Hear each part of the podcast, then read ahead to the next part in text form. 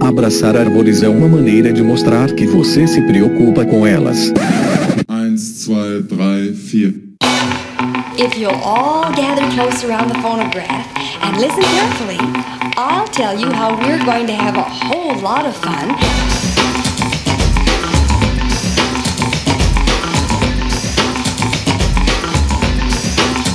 Aqui é Fernando Lima e este é o Desabraçando Árvores, um bate-papo sem firulas sobre ecologia, conservação, a vida, o universo e tudo mais. E eu estou aqui diretamente de Atibaia, São Paulo, e venho lhes apresentar, senhoras e senhores, ninguém mais, ninguém menos que Maíra Benchimol. Ela que é professora assistente em ecologia na Universidade Estadual de Santa Cruz, realizou pós-doutorado em ecologia e conservação da biodiversidade nesta mesma instituição e doutorado em environmental sciences ou ciências ambientais com enfoque em ecology, evolution and conservation na University of East Anglia, no Reino Unido.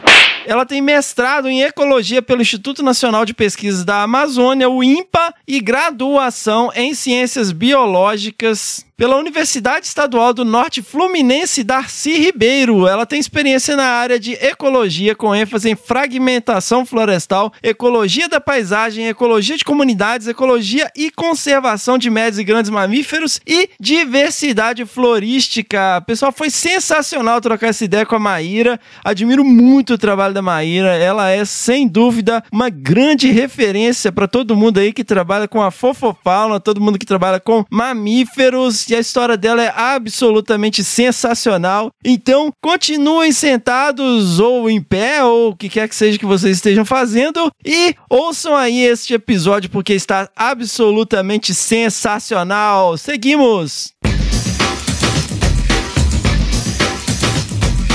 Galera, lembrem-se de ir lá e visitar as nossas redes sociais lá no Facebook, o Desabraçando Árvores Podcast, no Instagram, que é a nossa principal plataforma nas redes sociais, no arroba Desabrace, no Twitter também arroba Desabrace, lembrando que temos também um canal no Telegram, é só procurar o link no post, nós temos os links aí para todas essas redes sociais, inclusive para o canal no Telegram. Siga lá, né, e dá essa força pra gente divulgando o Desabraçando nas suas redes também. Galera, nós somos um projeto de divulgação científica no formato podcast, então as redes sociais são muito bacanas, mas é importante que vocês sigam os nossos podcasts no Spotify, na Amazon, no Orelo e na Apple Podcast. Também se inscrevam lá no Google Podcasts ou no Castbox e favoritem no Deezer para não perder nenhum episódio e dar essa força pra gente ir ganhando notoriedade e ganhando espaço na podosfera. Moçada, e esse projeto é um projeto completamente independente que nós começamos três anos atrás, né? Esse mês de setembro é um mês de aniversário do Desabraçando, aniversário de três anos, e é um projeto independente, como eu falei, que conta com o apoio de um grupo muito especial de ouvintes que abraçaram o projeto, que compraram essa ideia e apoiam lá a nossa campanha de crowdfunding. Nós estamos migrando das outras plataformas e vamos centralizar toda a nossa campanha no apoia.se barra desabrace, apoia.se barra desabrace. Então, se vocês curtem o projeto, né? Se vocês querem que o Desabraçando continue gerando conteúdo bacana, que a gente aumente o número de episódios, inclusive, nossa meta é ter episódios semanais. Então, considere entrar lá e apoiar este projeto com uma assinatura mensal a partir de um real por mês. Um realzinho por mês faz toda a diferença para a gente pagar a edição de áudio e pagar despesas mensais que nós temos com os episódios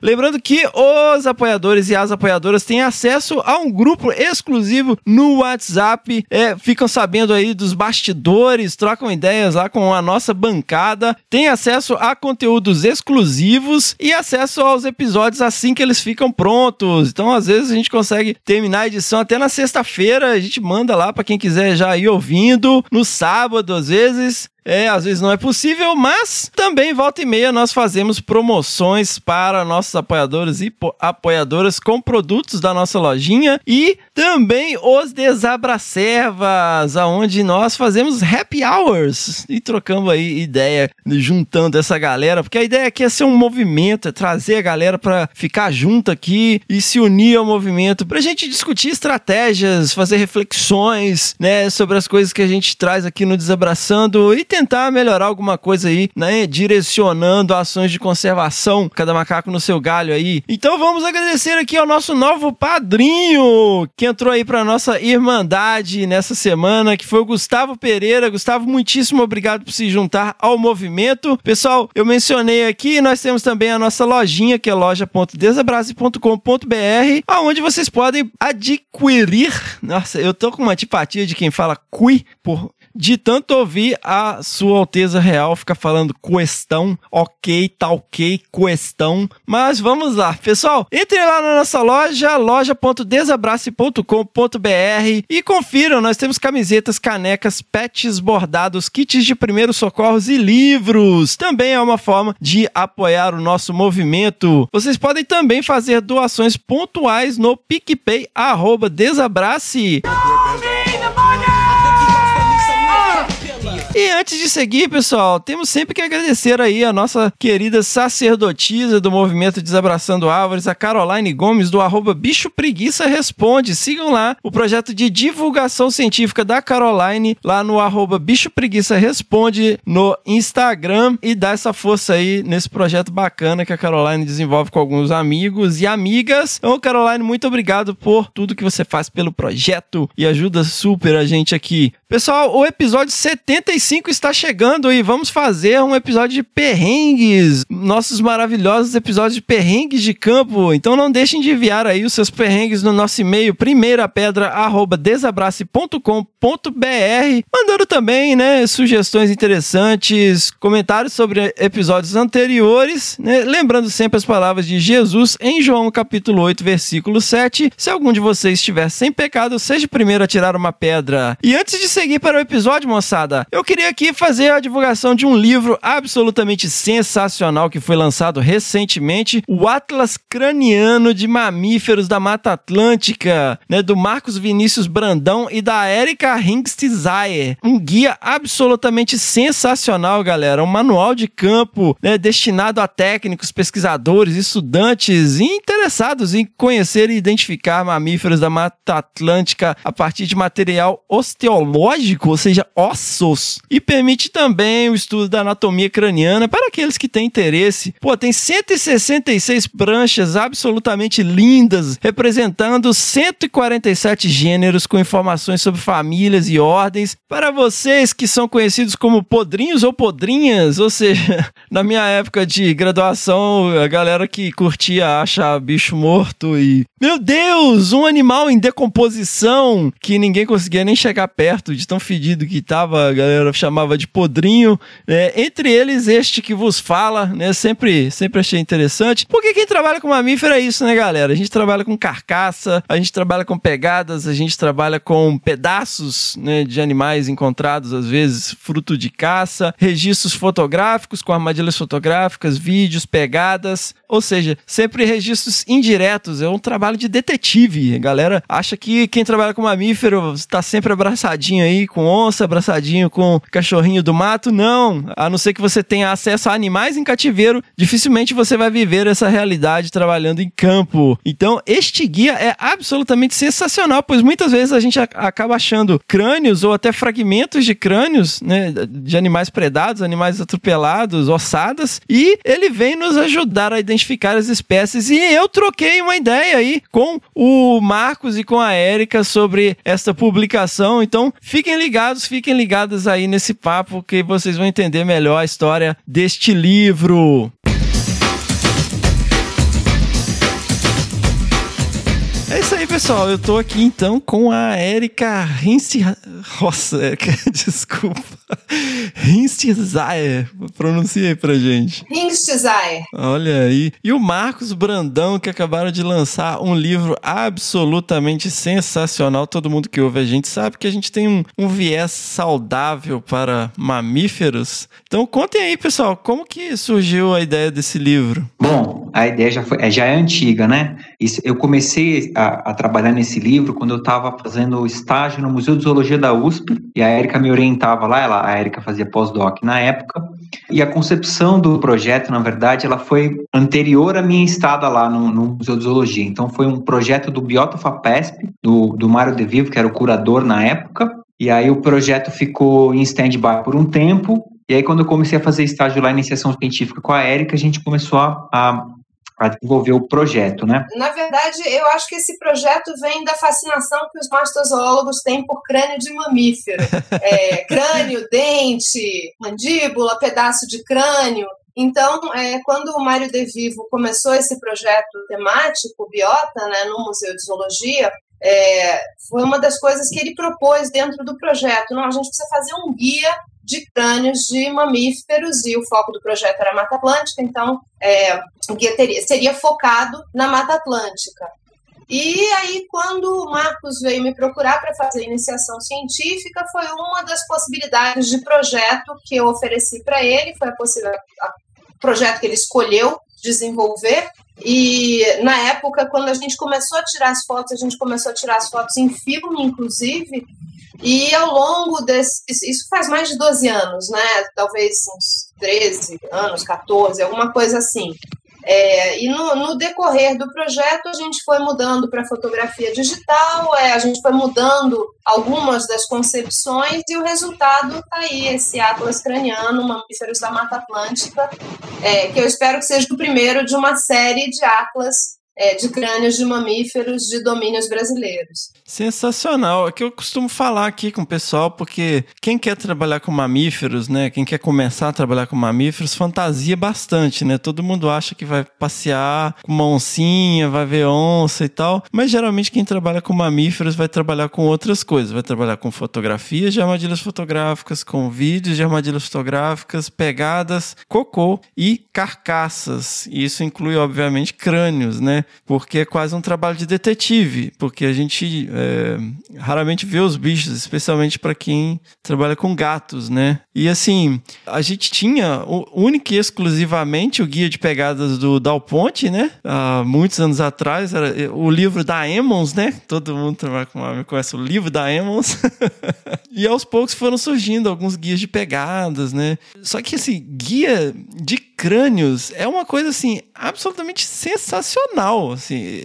Eu não sei, existem outros na América Latina? Sim, mal e mal existem na América do Norte. A questão de você fazer um guia de crânios é que você precisa ter acesso a uma coleção científica completa. E, isso faz parte da lista de aspectos fundamentais de você ter coleções científicas, né? Uma coisa que é sempre importante a gente falar, é valorizar as coleções científicas, tanto no Brasil quanto no mundo, porque elas propiciam é, esse tipo de coisa, né? Você pegar esse conhecimento que está ali armazenado você sistematizar esse conhecimento e disponibilizar ele para pessoas que às vezes não têm, não estão nem relacionadas à academia. É, e o que a gente tem visto é as coleções científicas pegando fogo, né? Infelizmente. É, ainda tem esse aspecto, mas o, o, um dos aspectos que a gente queria abranger é justamente a educação, né? Então, o fato da gente ter um livro disponibilizado, inclusive online é justamente para ajudar no auxílio da educação das pessoas, né? Então a gente está tentando aproximar as coleções científicas do, do público no geral, né? Então eu tive a sorte de poder fazer um estágio numa coleção científica, isso me ajudou muito a aprender, né? Como que é um crânio de um mamífero, como que eu diferencio as espécies, os gêneros, as famílias, e aí fazer um atlas é, que permita que as pessoas tenham acesso a esse estudo, né, desse material craniano, é, putz, é muito prazeroso para a gente poder é, facilitar nesse sentido também. Então, pessoal, vocês estavam comentando a questão de nomenclatura também, né? Sair um pouco daquele viés de rato, rato, rato, rato, morcego, morcego, morcego, morcego.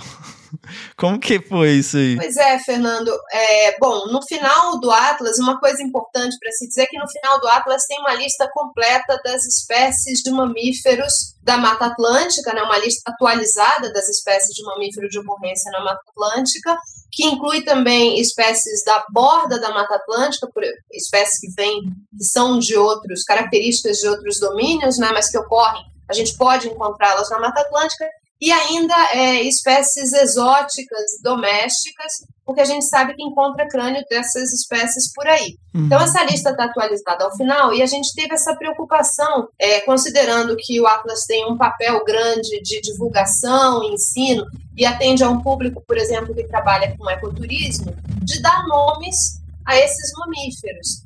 porque é, assim, a gente sabe, né, por exemplo, passarinho tem nome e tem observador de passarinho, mas mamífero, como a gente vê menos, é, costuma não ter nome, costuma ser, é, os pequenos particularmente, costuma ser tudo rato, morcego ou morcego vampiro. E gambá, gambazinho, cuica, catita. E a gente pensou bastante nisso e trouxe uma série de, de nomes propostos para nomes vernáculos, né? Propostos para essas espécies de mamífero.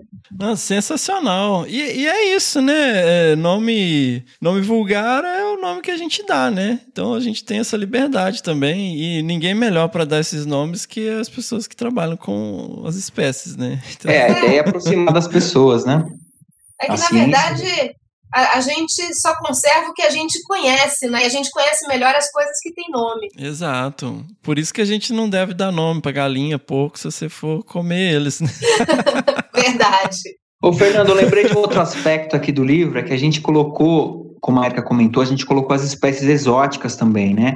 Porque a gente é, frequentemente acaba encontrando essas espécies em campo, né? Como é, javali, búfalo, enfim, gato, cachorro, a gente acaba encontrando material dessas espécies também, né? Então a ideia foi tentar a gente auxiliar a identificação no geral, mas o que eu queria ressaltar aqui é que foi difícil às vezes encontrar esse tipo de material para a gente fotografar. Então, como o seu público aqui no Desabraçando Árvores tem pessoas de vários aspectos aqui, veterinários, biólogos, enfim, uma abrangência grande, é legal a gente ressaltar isso, porque é, sempre que o pessoal encontrar em campo, né, algum crânio de algum mamífero, algum resto. É interessante o pessoal depositar numa coleção científica, numa universidade que tenha próximo, para esse material ficar disponível para a sociedade, né, para a gente poder estudar, para poder comparar. Porque eu tive dificuldade de encontrar crânio de búfalo, de boi, quase não tinha nas coleções, por exemplo. Olha aí, é. curioso. É. Então fica a dica aí pro pessoal. Sensacional. E quem tiver interesse nesse material, é, como, assim, eu sou mais old school, eu prefiro sempre o livro físico, porque você não precisa de pilha para ver ele, né? Você vai levar um Atlas pro campo no celular,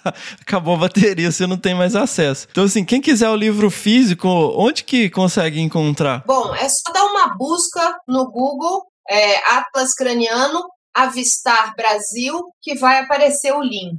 Olha aí, Bom e velho Google. O PDF está disponível gratuitamente online no site da Sociedade Brasileira de Mastozoologia e também na Sociedade Brasileira de Mastozoologia está lá o, o link para se adquirir a versão impressa do livro. E uma coisa interessante também sobre a versão impressa do livro, é, talvez o Marcos pudesse falar um pouco sobre isso, é que nós pensamos em como esse livro ficaria melhor é, num formato para se levar para o campo. Uhum. E nesse processo também o Guto Carvalho, que é publicitário e organiza o Avistar Brasil, foi fundamental nessa transformação da nossa ideia do que seria o livro para o livro mais útil possível. É, então, o livro, a gente pensou né, num, numa possibilidade de poder levar ele para campo, então ele tem um tamanho legal para você poder levar para campo, ele não é muito grande, né? É, ele é todo protegido, né? As páginas são, são é, de uma qualidade muito boa, a capa é dura e ele tem espiral. Então a ideia era justamente a pessoa poder levar para campo, né? O que é, o que é, é, bastante prático. Essa, essa foi uma das principais preocupações que a gente teve com o livro, né? E eu espero que ele ajude em vários sentidos. Eu trabalhei muito tempo com consultoria ambiental, então foi por isso que a gente pensou num livro assim que, que seja possível de levar para campo. Né? A versão impressa é bem, bem bacana, a gente tentou fazer uma qualidade bem legal justamente para isso, e mas que ele auxilie de outras formas também. Então, por exemplo, eu dava aula numa universidade de um campus bem pequeno e eu tinha pouco material para trabalhar, para mostrar para os alunos, tinha basicamente crânio das coisas mais comuns, que era uma capivara, um gambá, que você encontra em qualquer lugar, né? E aí o livro impresso, ele, ele vai auxiliar muito, eu acho, também em universidade, em escola, as pessoas poderem é, ter acesso a né, uma maior é, variedade de, de crânios, enfim, de material de estudo. Então, a ideia foi justamente essa. A gente pensou no campo, na escola, né, na, na, pesquisa propriamente dita também, para o pessoal que não está toda hora num, numa coleção científica. Então, o livro foi concebido a versão impressa pensando nesses aspectos. Legal. E às vezes, só para quem está se perguntando aí que diferença faz a espiral, é porque aí você não precisa estuprar o livro para ele ficar aberto na página que você quer. Você não tem que ficar batendo nele para ele ficar aberto enquanto você faz outra coisa, né? Exatamente, porque frequentemente os livros que a gente usa como livros de consulta em coleções ou no campo, eles acabam arrebentando a encadernação uhum. nesse esforço da gente segurar o livro aberto com o cotovelo, enquanto segura o crânio com a outra mão, e a gente fica com raiva do livro não permanecer aberto, força uhum. a abertura, e aí o livro se desmancha com o tempo. Então, esse é feito e pensado para isso. E um outro aspecto é, super legal é que ele é um livro bilíngue, ele é todo em português e inglês, porque a gente sabe que tem vários pesquisadores, especialmente da América do Norte, que têm interesse na nossa fauna, ou que às vezes trabalham em colaboração com pesquisadores brasileiros, ou vêm fazer pesquisa aqui. Então, ele é um material que também serve é, para quem fala inglês. Sensacional! Quantos livros vão ficar aqui para a gente sortear no Desabraçando? Vão ser três livros oh, para serem sorteados. Muito três bom. livros para serem sorteados entre quem estiver nos ouvindo. Sensacional, galera. Então fiquem ligados aí que na sequência a gente vai sortear esses livros, né? Vamos pensar na forma aqui de chamar a galera para se inscrever para sortear. É, Érica, Marcos, eu quero agradecer enormemente a vocês, né, por cederem o tempo de vocês para falar um pouquinho aqui do livro rapidamente e espero que isso possa contribuir também com a divulgação do trabalho de vocês, que sem dúvida nenhuma uma referência maravilhosa para todo mundo que trabalha com mamíferos e todo mundo que tem curiosidade, né? Muito obrigada, Fernando. A gente agradece a oportunidade de divulgar o livro e espero que chegue para muitas pessoas aí. Sensacional, seguimos.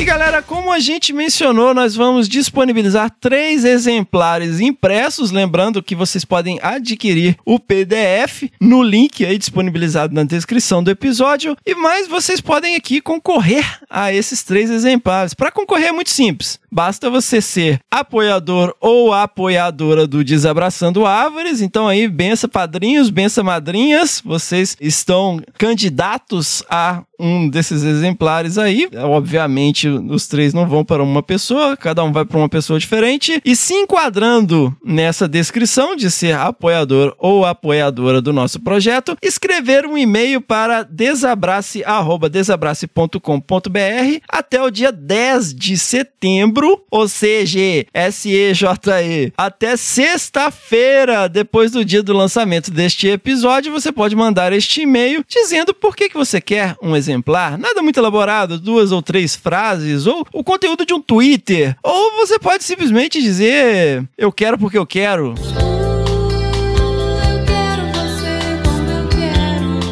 Mas é, vamos aí pelo menos mandar o um e-mail com a justificativa para demonstrar um mínimo de interesse, né? Não vai cair do céu para vocês, galera. E aí o Marcos e a Érica vão escolher a partir dos e-mails e enviar os livros para aqueles ou aquelas que serão contemplados ou contempladas. Então, galera, participem aproveitem aí esta oportunidade de adquirir este guia sensacional. Seguimos para a entrevista com a Maíra. Fiquem ligados, fiquem ligados que está sensacional. Seguimos!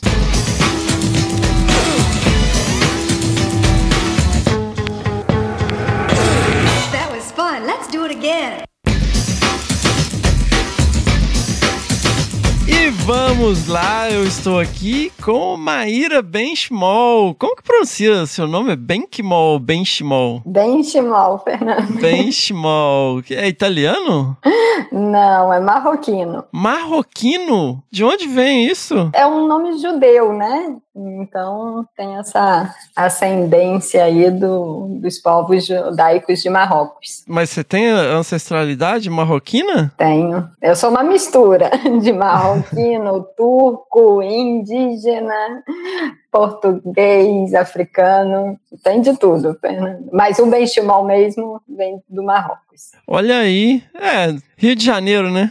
Rio de Janeiro, isso aí. Ô Maíra, e como que a pequena Maíra lá no Rio, garota esperta, foi se tornar a grande pesquisadora Maíra Benchimol? Como que foi essa Bom, anos 80 no Rio, a galera era bem. O Rio é cercado, né? De natureza e praia e montanha. Como que foi essa infância lá no Rio? Bom, grande pesquisador ainda não sou, não, Fernando. Que isso, Maíra, não seja modesto. Mas, ah, bom, vamos lá contar um pouquinho de história, né? Que é sempre a parte mais legal. Bom, minha infância no Rio realmente foi rodeada por é, natureza, né? O Rio é uma cidade que tem esse privilégio de estar cercado por floresta, montanha, e eu sempre fui fã mesmo de ir no Jardim Botânico, ver as plantas, os macacos pregos que sempre estavam por lá. Então teve sim essa esse envolto, né, que tanto ajudou. Mas eu acho que o ponto mais forte da minha ligação com a ciência foi devido aos meus pais, assim, que são pesquisadores, mas não são relacionados à ecologia em si. Mas desde pequena eu estava no mundo científico, né? Eu entendia o que, que era fazer ciência, visitava laboratórios deles e fui me apaixonando pela essa arte de de fazer ciência, digamos assim. Só que eu mudei. Enquanto eles trabalham com micro, né, trabalham com parasitas, eu sempre gostei do macro. Eu nunca gostei daquilo que a gente não consegue ver a olho nu. E por aí vai. Com que que eles trabalhavam exatamente, Maíra? É com doenças parasitárias, né? Então, doença de Chagas, leishmaniose, mas é mais focado em biologia celular e por isso o uso de microscópios para conseguirem ver os organismos. Pô, mas você tinha tubo de ensaio, microscópio, tudo em casa, assim? N em casa não, mas a gente ia muito pro laboratório, né? Porque tanto minha mãe quanto meu pai eram pesquisadores e, e é aquilo, férias, com quem que as crianças vão ficar? Vamos para o laboratório. E aí eu comecei a ver os camundongos, né, que eles utilizavam para os experimentos e fui me apaixonando por eles. Eu ficava triste de quando eu descobri que eles iam morrer, né, para fazer experimentos. Foi um lado triste, assim. Eu queria era salvar os bichinhos, cuidar dos bichinhos. Mas é difícil. E aí, como que você resolveu, eh, na época de, antigamente, né, vestibular, na época do vestibular, você eh, atirou para todo lado ou você já foi direcionando mesmo na área ambiental? Então, Fernando, eu no início eu queria ser jornalista, olha que coisa. Mas meu sonho é, era ser tipo jornalista do Globo Repórter, ficar viajando para o Pantanal, para a Amazônia. Eu comecei a ter essas ideias, assim. E meu irmão foi fazer jornalismo, é dois anos mais velho do que eu, e aí eu fui entendendo que, assim, eu gosto de escrever, mas não com aquela pressão, né? A pressão do jornalista é para já, para pegar furo de notícias, para escrever muito rápido. E eu fui percebendo que não era muito meu, meu foco. Ah, tá. E... você preferiu escrever artigo científico que não tem pressão nenhuma. não, mas é que a gente tem mais tempo, né, para escrever. E, e, na verdade, um artigo científico é uma história. É, é uma exato, história que é, é. contada.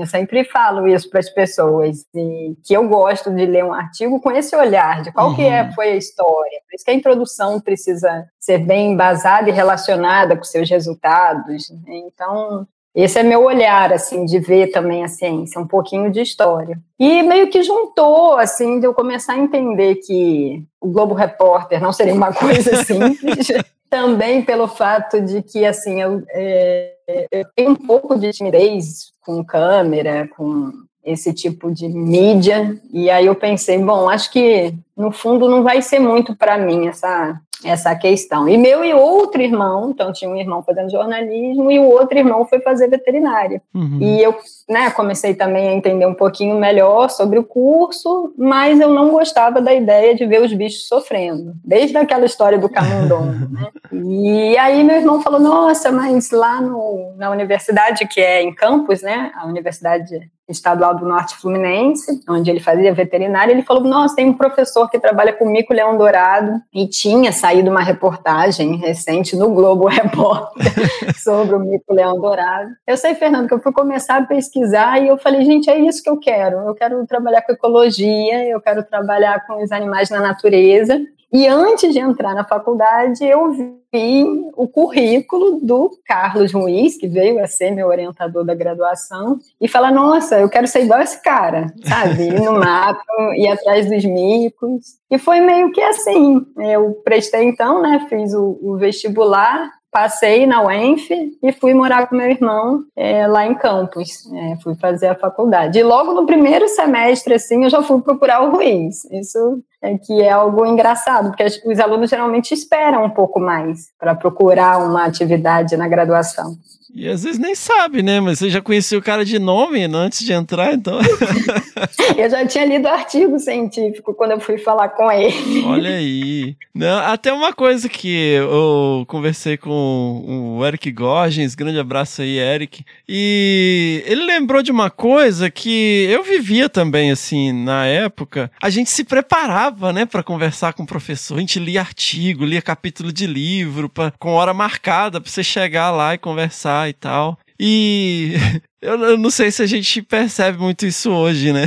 Ah, mudou muito, Fernando. Eu vejo assim, alunos que às vezes querem falar comigo e mandam um e-mail assim: que horas a gente pode conversar? Tipo, oi, né? Aquela coisa de. Eu não gosto, eu não preciso da formalidade de me chamar de professora, senhora, não é isso, mas pelo menos um oi, Maíra, né? Eu gostaria de se apresentar, falar da onde é. E com certeza isso mudou. Eu lembro que esse, o e-mail que eu escrevi para o Carlos, nossa, eu demorei acho que horas assim para escolher as palavras, ver se estava uhum. bom. E aí eu pensava, será que ele vai preferir ser chamado de professor, de doutor? E eu sabia pelo meu minha pequena experiência com os meus pais, que isso variava muito. Tinha professor que. Meu pai, por exemplo, não gosta de ser chamado assim de doutor. Ele é Vanderlei, Vanderlei pronto. Minha mãe já gosta do professor.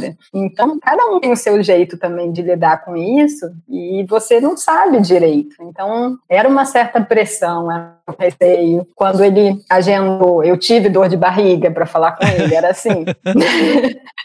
o momento, eu vou falar com uma pessoa que eu quero trabalhar. Então é, é mudou, mudou sim, Fernando, de hoje em dia para o que era, né? Não que assim, não estou fazendo julgamento o que, que é melhor, o que, que é pior. A gente entende essa questão de gerações e tal. Poxa, mas é é legal ter o mínimo, né? Pensar no mínimo, assim. E isso você está falando aí, isso quando você marca, né? Falar, ah, eu tenho disponibilidade tal dia. Ah, eu não posso essa semana que estou muito ocupado. Caramba, né, meu? Não, você tem que desmarcar tudo pra ir, né? Nossa, é. mas, mas e aí, você foi lá e aí você já começou estágio logo no início da faculdade? Então, foi, foi, mas assim, foi até engraçado, porque essa primeira conversa com o Carlos, ele estava tendo algumas experiências não muito boas com alunos. Porque o que que acontece, né? Muitas vezes os alunos acham que querem virar ecólogos, mas não sabem o que que é o trabalho de campo na prática, né, Fernando? Que não, não, é só acampar e contato com a natureza, e cachoeira e os bichos. E foi é esse o ponto que o Carlos virou para mim e falou: olha, não é acampar, não é, não é a vida fácil, né? E aí ele falou: olha, por conta né, de algumas experiências que eu tive, o que eu estou fazendo agora é os alunos interessados vão ficar por um tempo pegando uma certa experiência com os meus alunos de mestrado e doutorado, e se der certo, a pessoa então continua no laboratório. Então eu fiz tipo um teste drive. E aí o meu teste drive foi para Silva Jardim e é atrás de mico. Né? E justamente nas áreas mais ribanceiras, assim, ele selecionou, falou: ó, você vai fazer né, um test drive mesmo, de trabalhar o que a gente chama de oco a oco, né, onde você acompanha o animal desde o momento que ele acorda até o momento que ele vai dormir. E a gente chama de oco a oco porque os micos leões dourados, né, eles são primatas que dormem em ocos, então, mas não é todo dia no mesmo lugar, então por isso que você tem que acompanhar, mas pode ser que em determinado momento ele vai mudar de oco e por isso que você precisa saber exatamente onde ele dormiu. Então, pensa, bom, você sabe, né? Mas para a galera que está ouvindo, o quão exaustivo é. Aí, às vezes, os bichos acordam, gente, quatro e meia da manhã, né? E vai dormir às vezes. Nossa, no verão, oco a oco é quatro e meia da manhã até oito e meia da noite, né? Exatamente. e assim, a gente come quando eles dormem, não é quando a gente quer comer, não é quando dá fome. E sem contar que assim, essa preocupação de olha para cima, olha para baixo, né, tem um medo de cobra, você tá ainda, porque é justamente diferente de acampar e você e, que nem eu fazia, mas andava em trilhas, onde a, o deslocamento era muito mais fácil. A gente se embranhava na floresta, literalmente. Então acabava o dia, você tava um bagaço, um bagaço cheio de espinho para tirar, carrapato para tirar, né? Só que eu fui assim, sem reclamar nada, nada, nada, nada. Porque eu fui acompanhar uma técnica do laboratório, na Ana, e é claro que eu sabia que o Carlos depois iria pedir o meu relatório. E aí a minha alegria foi que no final desse período, que foram, não lembro exatamente, uns 10, 15 dias, a Ana falou, ó, oh, ela aguentou. E eu estava com outro colega na mesma situação, né? Que é hoje um grande amigo. Então, no final, o Carlos falou: É, parece que vocês foram bem. E aí a gente falou: Sim, a gente gostou, é isso que a gente quer. E antes de termos os nossos projetos, fomos então acompanhar mais alunos dele em campo. O que eu acho, Fernando, que foi uma experiência incrível. Né? Eu trabalhei, sei lá, com cinco alunos de mestrado e doutorado, tanto com Mico quanto com Sagui. É, foi uma experiência fantástica que eu acho que me deu assim uma certa experiência depois para a vida, né, para os outros campos. E quem trabalha com primata, nossa, depois trabalha com qualquer coisa, né? Porque de todos os campos que eu já fiz, seguir grupo, principalmente grupo não habituado, porque teve essa. Alguns grupos eram habituados e a gente conseguia já fazer as, amo as amostragens que eram de comportamento. Mas alguns grupos a gente tinha que habituar. Então é uma loucura, porque o macaco te vê, sai correndo. E você tem que sair correndo. É um gato e rato ali, né? Mas foi, foi bem legal. Eu tive algumas greves na faculdade também, então cheguei a ficar cinco meses direto em campo. Nossa. Levei um pé na bunda de namorado conta disso. Isso ninguém sabe, né? Só os meus amigos, coitados, que tiveram ainda que enxugar minhas lágrimas em campo. Porque imagina, cinco meses a pessoa, em vez de ir curtir a vida, ficou cinco meses em campo, né? Meu, e assim, quando você falou, né, pô, vai fazer um test drive, eu falei, pô, maneiro, né? É igual quando você vai, sei lá, num, num tatame de jiu-jitsu, sabe? O, o professor, ele não vai te colocar pra luta com faixa roxa, alucinado, que vai ficar te quebrando. Ele bota ali, ó, dá, pega leve com ele ali e tal, né? Mostra uns movimentos básicos e tal. Mas, pô, te colocar direto pra monitorar os vídeos de oca oca é ignorância demais, gente. Gente, vocês não estão entendendo o que, que é isso que ela tá escrevendo. O, o grupo não habituado é assim, não só você tem que correr atrás de um grupo de macaquinhos pequenininhos né, alucinados que se alimentam de frutinhas, gummy e sai pulando igual louco, você não pode perder eles de vista. Porque se você perder eles de vista e eles não tiverem com rádio colar, você não acha eles mais. É exatamente isso.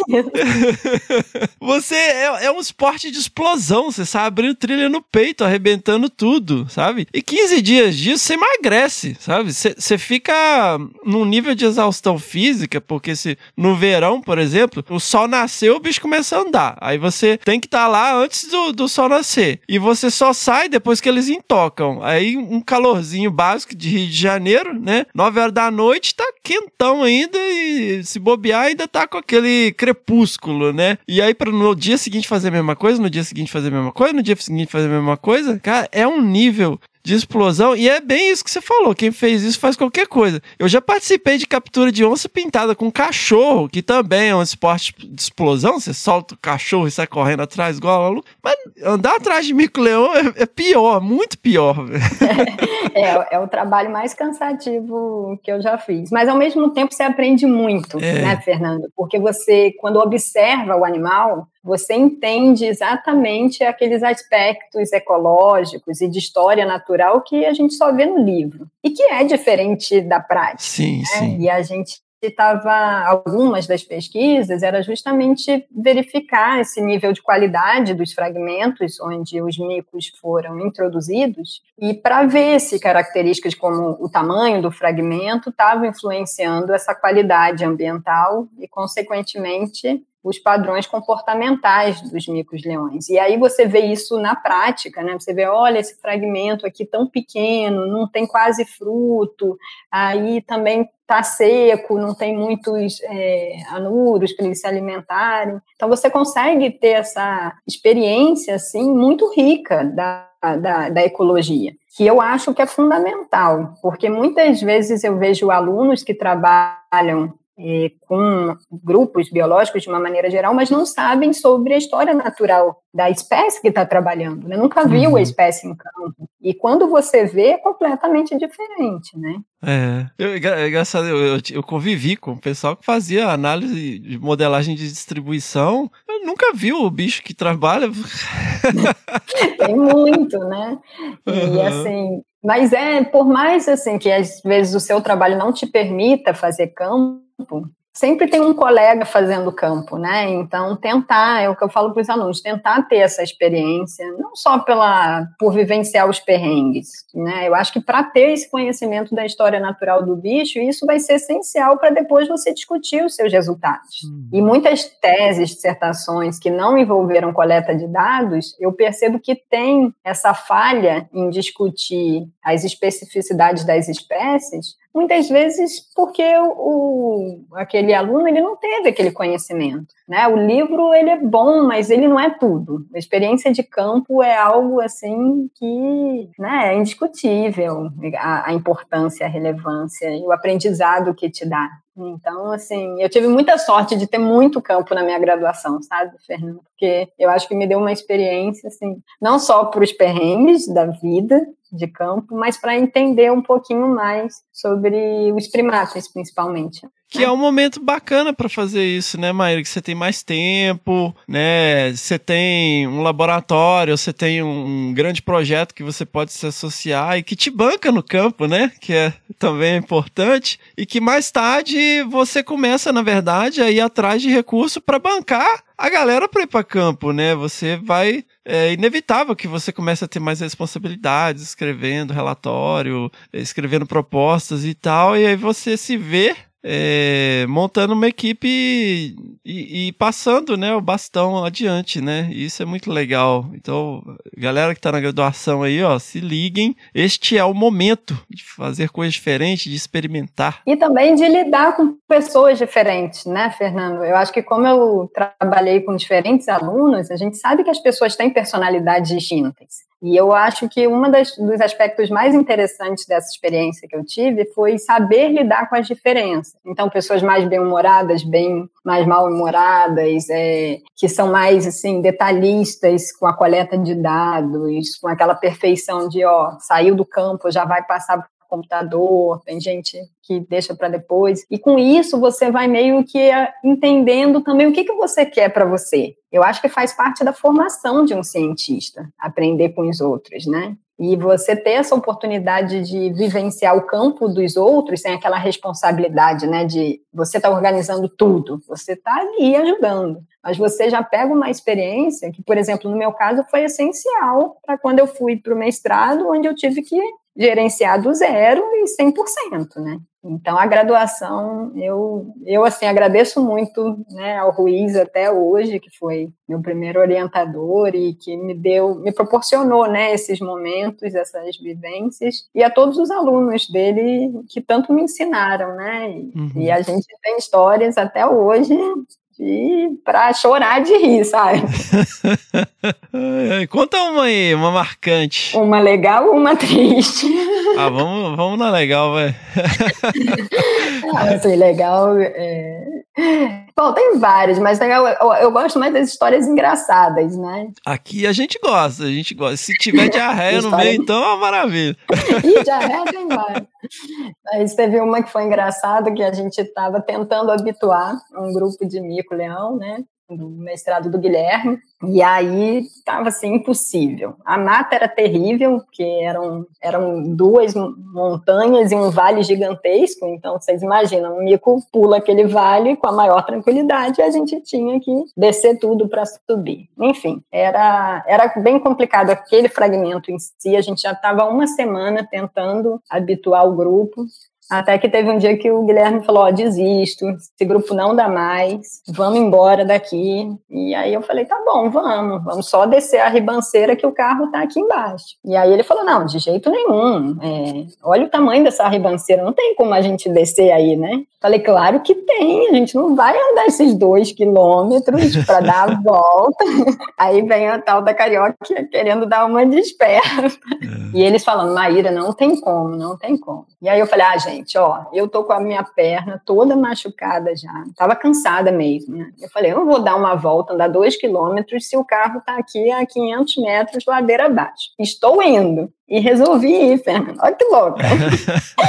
Só que nisso eu tava com rádio colar porque a gente segue os animais pelo aparelho de telemetria, né? Então tem um radinho que é uma bolsa. Então a bolsa estava comigo. E um receptor, eu, né? Isso, um receptor. E nisso que eu desci, dei assim dois passos, é óbvio que com aquela ribanceira eu caí. Só que eu caí, eu rolei, rolei, rolei, rolei, rolei, até que tinha um, um toco de uma árvore. E o que que aconteceu? A bolsinha do receptor se prendeu ao toco da árvore e eu fui literalmente enforcada. e de repente, assim, imagina aquela cena. E eu lá embaixo, assim, né, não muito embaixo, mas já uhum. bem para baixo, enforcada, desesperada, porque eu não estava conseguindo respirar. Comecei a mexer a mão para ver se os meninos é, me viam e pudessem me socorrer. E nisso, um amigo meu, sabe o que, que ele fez? Foi, ele estava com tanto nervoso daquela cena que ele foi fazer xixi de nervoso. Oh. Até hoje eu falo pro Leandro que eu não perdoo ele, que foi fazer xixi em vez de me salvar. E aí foi aquela confusão, né? Eles tiveram que descer, se apoiando para me tirar daquela situação. Eu fiquei com o pescoço vermelho. E eles até hoje é, zombam de mim daquela história, né? Que fui querer dar uma desperta e me ferrei.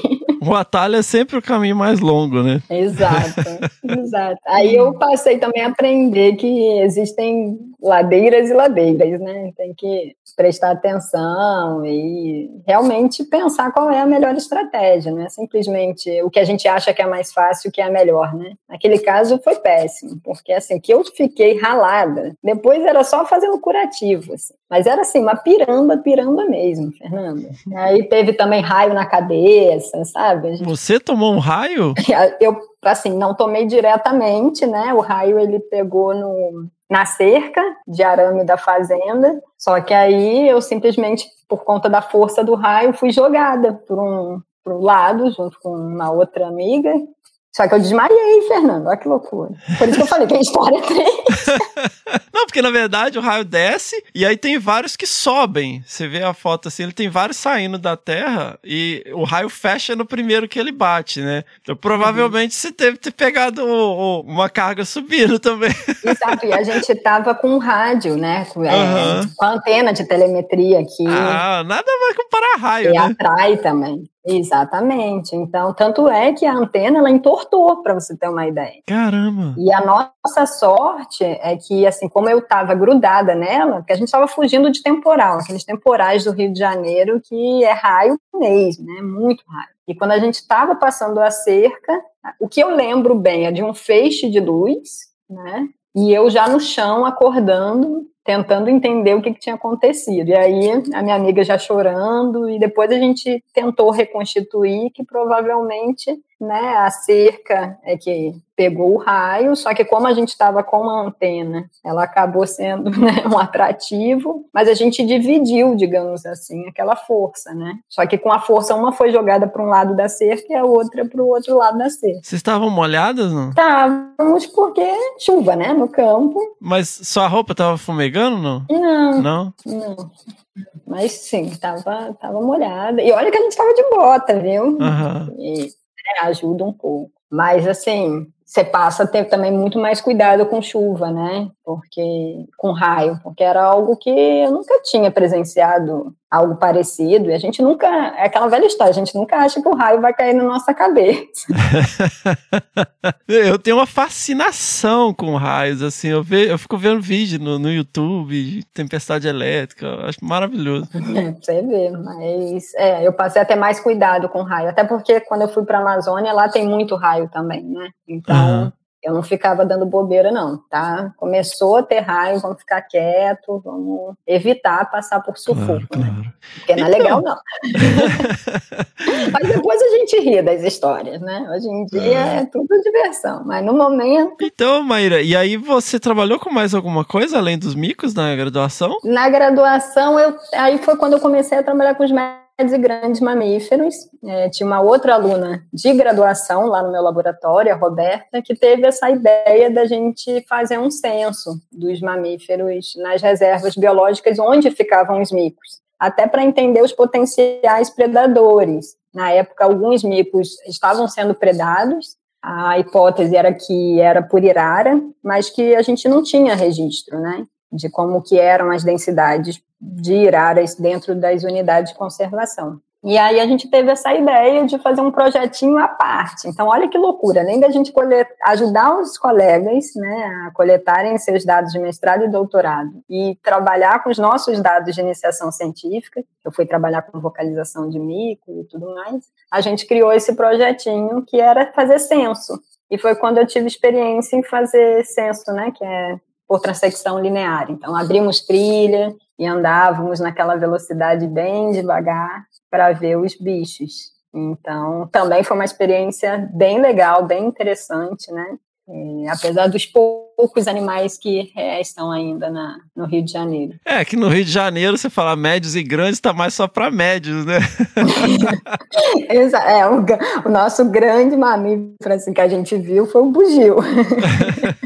Então, assim, só pra quem não tá familiarizado, isso é uma metodologia que a gente usava muito no final da década de 90, início dos anos 2000, que é você percorrer é, trilhas de- lineares, né, de preferência, é, a uma velocidade conhecida, observando os animais, aí você vê a distância dos animais da trilha, e aí no fim você tem uma distância média de avistamento de cada lado, o que te dá uma área ao invés de uma linha para você estimar a densidade. O que funciona muito bem em áreas de savana, mas na Mata Atlântica é mais difícil um pouquinho, né? Muito difícil, até por conta das premissas, né? Dá para ter um podcast aqui só para falar do método, e que é bem também complicado e, enfim, tem, tem as suas peculiaridades. Mas também me ensinaram muito, não só é, em relação ao método, mas eu tive a oportunidade de ver outros bichos, né? Porque quando eu estava só seguindo os micos, é, você não vê bicho, porque Não. você fica na loucura dos micos e os micos, e você andando no mato acaba atrapalhando, né? Então não vê outros animais. Tipo, eu nunca tinha visto uma cutia. A primeira cutia foi fazendo censo, né? Vi irara, então vi alguns animais sem ser zoológico, né? E volta, né, Maíra, naquela questão que você levantou da história natural, né? Porque eu vejo assim, eu não sei se você fez, mas eu, ah, na época eu também fazia censo noturno e que era super legal para ver os bichos, né? E várias espécies que têm uma probabilidade de detecção mais baixa, que você não, não cria esse feeling só amarrando a armadilha fotográfica em árvore, né? Exatamente. A gente chegou no início a fazer alguns, mas a gente não estava tendo muito sucesso com os registros, e aí a gente acabou focando só no, no censo diurno mesmo. E, e aí esse foi o seu projeto de IC. Não, Não? esse foi um projeto à parte, que na verdade resultou na minha primeira publicação científica. Olha aí. legal. E a Roberta que liderou, né? E eu ajudei. Mas além disso, eu fui trabalhar com vocalização dos saguis introduzidos nas áreas do mico, que era um dos carros-chefes do laboratório. A gente no Rio tem aquele sagui que é aqui do Nordeste, né? Que é uma espécie exótica invasora. E a preocupação era dessa competição com o mico-leão dourado, que é uma espécie nativa e super ameaçada. Então, numa área de mico, eles eram mais ameaças mesmo. Uhum. E aí eu fui estudar mais a parte de acústica dele, como é que eram as vocalizações, e isso resultou no meu IC. Que não era uma coisa muito comum naquela época, né? Hoje a gente vê muitos projetos de bioacústica com o desenvolvimento de muitos gravadores, né? É, mas na época não era uma coisa tão, tão divulgada assim, né? Eu lembro do trabalho do Sérgio Mendes, a- o doutorado dele dele com vocalização de Calitrix. Exatamente. A gente ficava com aqueles microfones unidirecionais, gravando, e depois, né, com é, softwares muito mais simples dos que existem hoje em dia para analisar, né, essa que a gente eu analisei mais aqueles long calls, que são aquelas chamadas longas que os saguis fazem, né? Na época que eu, eu trabalhava com sagui na graduação, eu, diferen, eu conseguia diferenciar espécie por vocalização. Meu. Ai, que legal. Ah, é, porque é de experiência, né? Você vai é. ouvindo. E é isso, até, até hoje, por exemplo, onde eu moro, tem um mico-leão da cara dourada, numa matinha, atrás de casa. Ah, e é outra espécie, né, gente? Não é... Existem quatro espécies de micos-leões. O mico-leão dourado, que é aquele da nota de 20 reais, ele só ocorre no Rio. e aqui é o mico-leão da cara dourada, também conhecido como mico-leão baiano, eu adoro esse nome, que é o da cara dourada. Então, o corpinho dele ainda é preto. E muita gente não sabe é, se quem está vocalizando é o sagui que aqui não é invasor, né? Ou se é o mico-leão da cara dourada. E eu, para mim, isso é tão simples, é tão. Nossa, eu tô até. Como assim? Mas a vocalização do sagu é bem diferente do mico. Mas, assim, para quem não conhece, é tudo aquele fi-fi-fi, né? Meu irmão zomba da minha cara até hoje. Ele, ah, se o, o mico faz fi, você faz fi. Vamos tocar aí, ó. Toca o mico estrela e toca o mico leão da cara dourada. Calithrix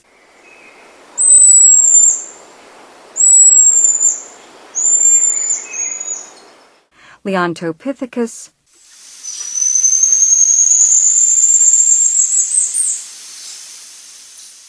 E vale o adendo também que o mico-leão da cara dourada é o primatinho mais maravilhoso que existe, né? Ele é lindo. Ele é lindo, gente. Ele é lindo. Todos Essa combinação são... do preto com dourado é muito bonita, né? É, são lindos. Eu sou apaixonada até hoje por primatas. Então, todos e os nossos primatas aqui da, do Brasil, né, da América do Sul, de uma maneira geral, eles são muito lindos. A gente fala muito dos, das espécies africanas, asiáticas. Existe isso, né, do gorila, o chimpanzé né? tal, que são maravilhosos é claro, até como os, os lêmures, né? Meu sonho ainda é, é ir para Madagascar, atrás desses macacos. Mas, nossa, gente, a gente tem uma diversidade aqui de primatas incríveis, né? E eu sou apaixonada pelo barrigudo e o macaco-aranha até hoje. Além do muriqui, mas é que o muriqui eu nunca trabalhei. Então, uhum. Já pude trabalhar com barrigudo e macaco-aranha. São incríveis, né? São mini pessoinhas. Uhum. E a gente entende, assim, hoje com, com filhos, né? eu percebo várias questões assim que eu observava é, no campo com os micos e com os bugios que eu, e macaco prego também que a criança é basicamente um macaco prego né então... nossa e, e, são super inteligentes né quando são. você vê por exemplo um macaco prego lá na Amazônia quebrando um ouriço de castanha aquela castanha do Pará né? Nossa eles ficam batendo batendo batendo até quebrar o ouriço e pegar a castanha né? Que é um recurso riquíssimo para eles. Mas como eles têm né, essa inteligência de, ó, vale a pena o esforço aqui, porque eu vou obter uma grande quantidade de recursos. É fenomenal. Macaco, gente, é fenomenal. Estudem macacos. Vamos logo. Vocês vão se conhecer ainda mais. É um autoconhecimento ainda.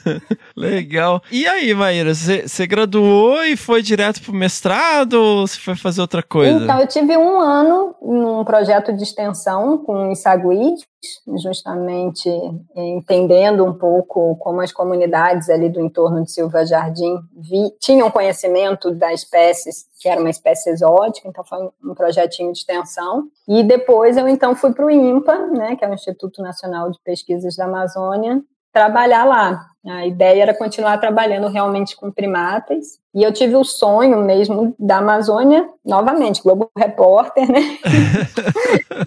a pessoa, eu vi aquelas reportagens, os rios, eu fui meio que me fascinando. E na minha graduação eu tive a oportunidade de fazer uma viagem com meu pai para Manaus, onde eu conheci o IMPA, e para Mamirauá, que é um dos lugares assim mais lindos que existe na Amazônia. É bem legal. É bem legal. E aí eu falei, gente, eu acho que é isso que eu quero. Eu quero estudar nesse instituto e eu quero fazer o meu mestrado aqui. E aí eu apliquei a prova. No IMPA, você, pelo menos na época, encontrava sem orientador, né? Então, você se joga, você vai para lá, e aí você tem seis meses para fazer as disciplinas e ver potenciais orientadores, conversar. Aí, novamente, vem aquilo que a gente estava falando, de, do nervoso de conversar com o orientador. e aí, foi isso. Eu passei e fui para lá em 2007. Eu fiz o mestrado de 2007 até 2009 com o Dadão, que é um super ecólogo, né? Uma pessoa incrível que hoje está em Natal, mas que na época ele trabalhava, né, muito com essa parte também de ecologia da paisagem, que foi uma parte da ecologia que começou a me encantar, assim, né? A gente tentar entender como que características, por exemplo, do entorno dos remanescentes florestais, eles influenciam a, tanto a persistência das espécies como alguns atributos de comunidade. Então, meu mestrado, Fernando, foi nesse aspecto, né? Eu trabalhei na hidrelétrica de Balbina, que é uma das grandes hidrelétricas uhum. que foram formadas, né? E que se inunda grandes áreas e o que sobra são aqueles topos de morro. Então é um cenário perfeito para esses estudos de ecologia da paisagem, porque você tem ilhas de diferentes tamanhos, graus de isolamento e etc. E eu fui estudar então avaliando, fui avaliar como que essas características da paisagem influenciavam a riqueza de primatas de diferentes ilhas. E você tem ilhas de verdade, né? Que é um diferencial, porque a gente trabalha com ecologia de paisagens aqui, mas a matriz não é água, né? Existe uma permeabilidade, né? Que varia de acordo com a paisagem, mas aí no caso, até tem aquele trabalho super bacana do John Tabor, né? Que ele publicou na Science, que foi basicamente esse tipo de estudo, né? Isso, é, o, o Tabor é minha grande inspiração, é meu ecólogo vivo favorito. De quem não, né? Eu tenho até história com o Tabor, viu? Depois, se quiser, a gente conta aí. Oh, quero, ele é, quero.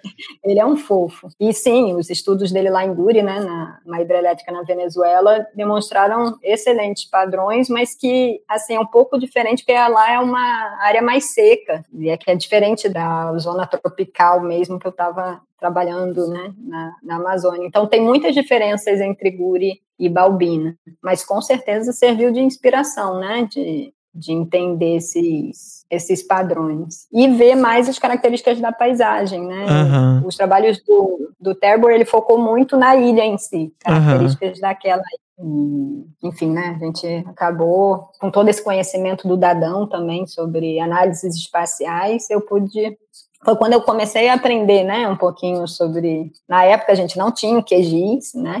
Era, era ArcGIS mesmo. Nem era ArcGIS, era Arquivio, né? Arquivio, Arquivio. 3.2. 3.2. Exatamente, Arquivio 3.2. Mas foi assim, incrível. Meu mestrado, nossa, eu adoro relembrá-lo, porque foi novamente muito campo. Eu fiz oito meses de campo coletando os dados. Não tinha que seguir os micos, os, os macacos, mas tinha que abrir trilhas. E em cada ilha eu fui quatro vezes para caminhar e fazer por meio de Cada ilha? Você passava metade do campo no barco, então? Mais ou menos, é porque eu acampava perto das ilhas que eu ia mostrar. Então, é, esse é o lado, assim, completamente diferente da Amazônia, né? Que é o lado roots. Então, enquanto, por exemplo, no Rio de Janeiro a gente tinha uma casa que a gente alugava, o trabalho era punk, mas no final você tinha chuveiro e fogão para cozinhar, na Amazônia não, né? Era assim, você levava gelo que dura cinco dias, então um pouquinho de comida para cinco dias, depois você vai pescar e comer salsicha enlatado, né? Olha aí. Calabresa. Descreva pra gente a sua primeira semana, Maíra, nesse esqueminha roots aí. Nossa, a primeira semana eu lembro porque foi traumatizante por conta dos famosos carapanães, que é a, como a gente chama mosquito na Amazônia, né? Lá, gente, é outra nomenclatura. Os bichos têm outros nomes. tipo, e eu adoro, por exemplo, mambira, que é o tamanduá mirim, né? E por aí vai. E aí eu fui, na verdade, abrir trilha em Balbina. E eu peguei, foi uma época em maio, maio chove muito e tem muito carapanã. Então, assim, e eu tenho alergia, então, primeiro dia eu estava terrivelmente atacada. Para piorar, passei por algum ninho de carrapato, fiquei cheia de carrapato. E aquela loucura de abrir trilha, né? Em ilha ainda por cima. Então, existe algumas nuances, assim, da, do próprio formato da ilha que dificultam a abertura. Mas eu estava com uma equipe muito boa de Seu Sabá e, e uma galera bem, bem experiente que me ajudou muito. Mas que a gente pegou muita chuva, né? E os meninos, por isso que eu lembro com até rindo, porque eles esqueceram o isopor aberto. Então, Nossa. no segundo dia, todo o gelo derreteu. A nossa comida estragou, entendeu? E aí a gente tinha que pescar. Só que lá no Lago de Balbina, por ser uma reserva biológica, só é permitido na, em uma das margens a pesca. E como é um lago de hidrelétrica, você só tem piranha e tucunaré. Como nem eu sei pescar e nem os meninos, os meninos, assim, eram bons mateiros, mas péssimos pescadores. Gente, a gente só comeu piranha durante 15 dias. Era caldo de piranha, piranha frita e um monte disso. e aí era aquilo, né? Era o dia inteiro, um trabalho puxado de trilha, comendo mal, e, né, e era farinha, era farinha com, com peixe. E à noite, uma das coisas que até hoje eu me recordo, que eu passei a valorizar, Fernando, é o tal da ducha, sabe? Você poder tomar um banho num chuveiro no final do campo, que era algo que eu não tinha. Você tinha que tomar banho naquele lago cheio de piranhas.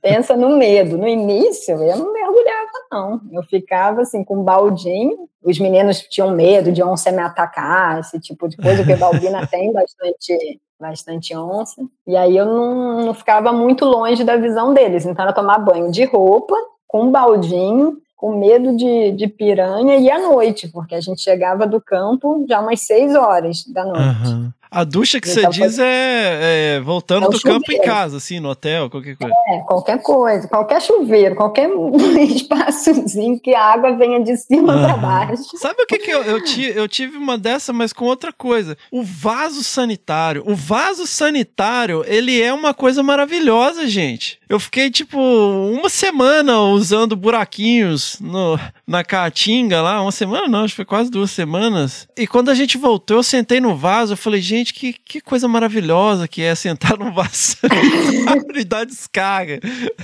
Também o vaso. É, é que assim, para mim, eu vou te dizer que eu senti bem mais falta da ducha mesmo, do banho. Mas é. mais pela essa questão também da intimidade, sabe? Você poder tomar banho sem roupa. Gente, com roupa é muito ruim. É, é muito ruim. O banheiro eu me dei bem, assim, acho que não foi, não foi dos piores, não. A gente brincava de, a gente vai dar um telefonema lá para o presidente. Passar um fax.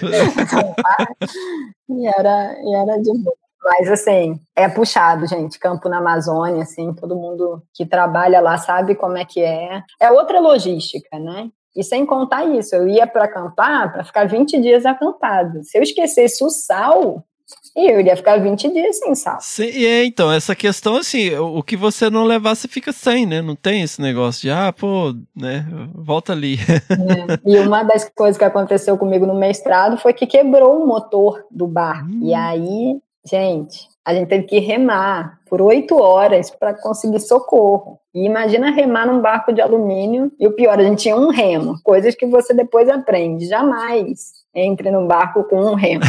Né? Duas pessoas, né? A não ser, obviamente, que você esteja sozinho. Por quê? Porque um, uma pessoa remando, ainda mais num barco de alumínio, é triste, assim, né? É puxado, mas são coisas que acontecem, né? Mas, assim, os benefícios do meu campo são inexplicáveis. E eu vi muito bicho, eu vi muita anta, por exemplo. É, vi um gavião real é mesmo? predando um é, que legal. O que gerou também, acho que foi minha segunda publicação, que foi uma notinha né, do, do registro. Olha aí. Porque o, o Gavião Real ele predou um filhote de macaco prego que estava nas costas da mãe. Né? Foi uma cena assim. Ele pegou só o filhote. cenas que, sabe? Pegou só o filhote. Olha pegou só. só o filhote. E eu, com aquela cabeça de macacóloga, fui olhar o que? O comportamento dos macacos, né? Gente, é uma loucura o desespero da mãe, sabe? A mãe chorava, a mãe chorava, gritava, ela desceu para ver se conseguia. Era aquele. Ela estava tendo um surto, assim, de loucura, né? De uhum. pegar o meu filho. E aí você fala, como que aquilo não parece com gente? Né? É, é impressionante, assim. Foi, foi bem legal. Então eu tive a oportunidade né, de ver muito bicho. A Amazônia ela te fornece né, esses, esses episódios que são marcantes, principalmente se você quer seguir essa vida né, de bióloga de campo, ter essa, essa vivência. Então, assim, anta, por exemplo. Nossa, minha primeira anta, eu chorei, Fernando. É um, é um bicho lindo e, e essa anta que eu vi, por exemplo, ela não tinha me visto e ela estava andando assim, né, com a tromba igual um elefante. E aí você vem e lembra das aulas, né, de ser o, o, o nosso, o nosso elefante brasileiro. Uhum. Ah, é, é, incrível. Vi anta grávida, vi anta com filhote. A anta passou a ser algo muito comum mas eu nunca deixei assim de curtir cada visualização. É, eu, eu acho meio zoado, eu acho meio porque você olha a barriga dela, cada pintinha é um carrapato. É, é um nossa, carrapato. é muito nojento. E mutuca, e mutuca. Eu nunca tinha reparado isso. A anta anda, gente, e são 15 uma nuvem em cima dela. É uma nuvem. E aí você vê, e aí é o que eu falo da diferença de quando você lê um artigo. Algum artigo te fala que vai ter 15 mutucas em volta da, da cabeça da vários carrapatos. Não, isso é só a sua experiência de olhar o animal. E que, obviamente, é diferente se você olhar em cativeiro. Em cativeiro, em zoológico, tem a beleza do animal, mas não tem essas especificidades de como que é a vida do animal no ambiente natural. Não, né? você pega e você vê um carrapato do tamanho de um dedão, assim, cruz credo, é muito... Ai, gente, mas a anta é fascinante, assim. Então, vem muito bicho e muito macaco, né? E aí lá tinha os macaco-aranha, que são incríveis, assim, né? São, na Amazônia a gente tem o barrigudo e o aranha, que são as duas maiores espécies, que são os parentes do muriqui, assim, para quem conhece, ou já ouviu falar mais do muriqui que não ocorre lá, né? E são lindíssimos, assim. Então foi bem legal, foi uma experiência pesada de campo, novamente. Eu acho que eu sempre tive muito campo nas pesquisas, mas que me deram também uma bagagem bem legal para entender da bicharada, né? Então, na hora, por exemplo, que eu fui escrever minha dissertação e tinha que falar da. que eu trabalhei com a comunidade, que eram sete espécies, mas eu discuti muito como que as diferentes espécies responderam a essa insularização da paisagem. E aí você poder ver né, os animais em campo, você consegue entender algumas coisas. Por que, por exemplo, tinha macaco-aranha numa ilha muito pequena? Ah, porque tinha, assim, árvores de grande porte, algumas sapotáceas que produziam frutos grandes que ok, o, o bicho, para persistir, ele estava conseguindo sobreviver com aquilo. Mas vem as perguntas, né, que geram para o futuro. Sim, mas a longo prazo vai haver uma extinção local daquela espécie. Até quando, um né? Macaco... É, e era isso, era uma ilha pequena, mas com um indivíduo de macaco-aranha. Uhum. Ou seja, ele sobreviveu à inundação, ficou confinado naquela ilha, tem recurso lá que possibilite que ele viva, mas é, é, a longo prazo está fadada a extinção local dele lá. Né? E, consequentemente, os processos ecológicos, como a dispersão de semente, que ele era o único ali responsável. Maíra, a gente está focando bastante na questão do campo e tal, que é a parte mais divertida. Mas eu tenho ficado com medo, assim, porque no Desabraçando a gente às vezes, né, foca na parte divertida e tal. Mas você é uma pesquisadora muito completa, né? Você, assim, tem uma produção acadêmica invejável e você sempre manteve, igual até aqui você já mencionou, né, um, um artiguinho que você colaborou na graduação, uma nota que você fez da Então, assim, você sempre também prezou por esse lado da escrita, da leitura, né? Eu acho que a gente tem que enfatizar isso também, né? Que você não, não, não foi só a questão do campo, mas você nunca, nunca deixou isso de lado, né? Ah, exatamente, Fernanda. É, a gente conta, porque vem na memória, né? As histórias de campo e a gente se empolga. Mas, assim, quando eu não estava em campo, eu trabalhava, assim, de forma alucinada. E o mestrado, principalmente, porque o mestrado é muito pouco tempo. Então, e era muita leitura. Eu acho que uma das coisas muito boas, assim, do IMPA, da formação que eu tive, foi de incentivar essa leitura assídua, sabe? Então, é, eu lia, gente, cinco artigos por dia. Eu vejo hoje em dia os alunos não leem, às vezes, cinco artigos no mês. Né? Eu falo, era por dia, e era aquela coisa de. Mas são especialistas em tudo, né?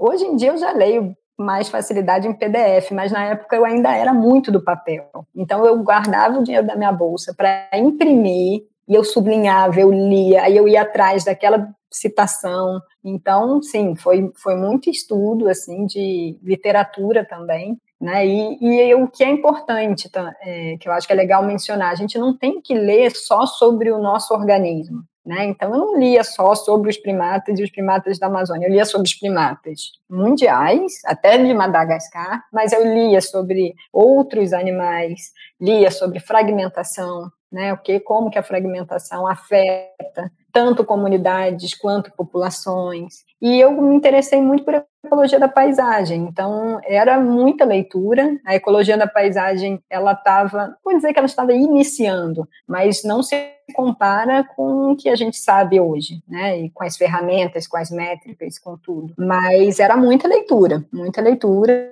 E além das disciplinas, né? É super corrido o mestrado. Você não tem muito tempo para, assim, ficar à toa. Era essa divisão de muito campo, chegar do campo, passar os dados porque não tinha energia elétrica, então não conseguia acampada uhum. passar os dados. Então eu voltava com os dados no colo, assim, morrendo de medo que acontecesse alguma coisa, e vamos planilhar, vamos planilhar e depois leitura, análises prévias e por aí vai. Cai um raio na sua sempre... cabeça, pega fogo no, nos, nos, formulários. Eu tinha esse medo, eu tinha esse medo. Né? Hoje em dia a gente tem celulares que tiram foto e tal, mas, uhum. gente, na época meu celular era aquele horrível, era um tijolinho que não tirava foto. Então não dava para eu levar o celular para campo e utilizar como scanner da, das planilhas. Né? Era voltar e fazer isso. O máximo que o celular coisa, tinha né? no jogo de cobrinha, né? É. E sem contar que a ecologia, assim, você tem que aprender muito sobre análise, né, Fernando? Você sabe bem disso. A gente tem que ter um domínio e, né, de dessas análises univariadas, mas das multivariadas. Então, é, é muito tempo para você poder se dedicar ao aprendizado de diferentes conceitos, diferentes áreas. Né? Não é só, ah, eu tinha que aprender sobre macaco, né? eu tinha que aprender sobre fauna e flora, de uma maneira geral, como que responde à fragmentação, como que a ecologia da paisagem vai moldar a persistência das espécies, uhum. da estrutura da comunidade. Foi puxado o mestrado. é, no final é é bem intenso, né? Mas e aí, você foi é. direto pro doutorado? Não, aí foi um momento que eu tive uma crise. que é normal.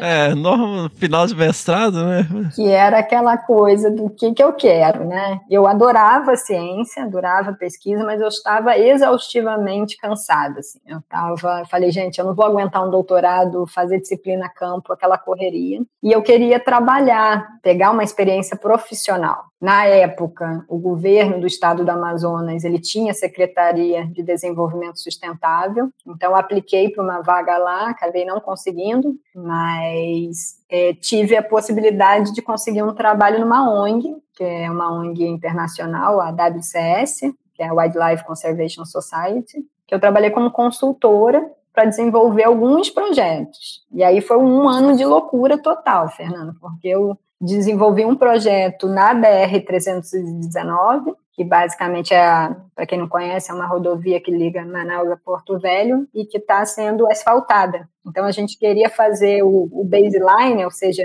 como que estava a bicharada antes de pavimentar e ter uma circulação maior né, de pessoas. Que legal. Quase nenhum projeto tem baseline, né? Você vai ver depois que o empreendimento já foi implementado. É, e aí a gente estabeleceu todo o início assim do projeto, né? Eu ajudei nessa parte inicial. E aí me dividi entre a BR 319 e o Purus, que a WCS tinha parceria com uma um instituto, né, que é o Instituto PHSU Purus, e eu desenvolvi dois projetos lá na PHSU. Um com o macaco barrigudo, que é né, um primata também fascinante, que pouco se sabe sobre ele, e aí a gente queria entender um pouquinho mais onde que ele ocorria dentro dessa reserva e como que a caça estava afetando nessa densidade populacional e tivemos uma ideia e conseguimos financiamento para desenvolver um programa participativo de monitoramento da fauna, de médios e grandes mamíferos. E foi uma experiência incrível, porque a gente formou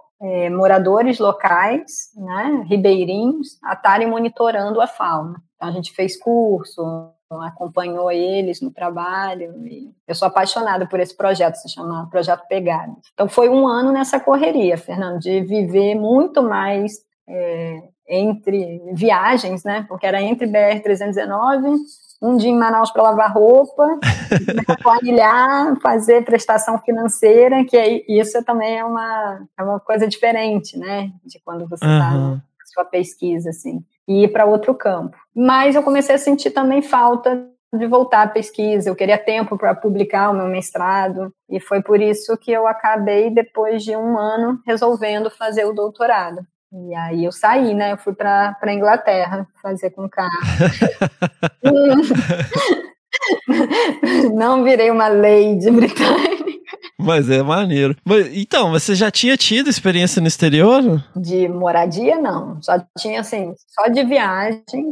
Viagem para congresso com os meus pais, principalmente, né? Uhum. eles são pesquisadores, sempre levavam um filho na mala para a gente é, assim, acompanhar e depois fazer alguma, algum turismo mas nunca tinha morado fora, assim, por muito tempo. Tinha, assim, durante dois meses, quando meus pais fizeram um pós-doc nos Estados Unidos, eu tinha 12 anos, mas foram uhum. dois meses, foi pouquinho. Mas como que foi a ponte para você ir para lá? A ponte foi, assim, o Carlos, né, o Carlos Pérez, eu sempre lia muitos artigos dele, e é engraçado não, né? como você...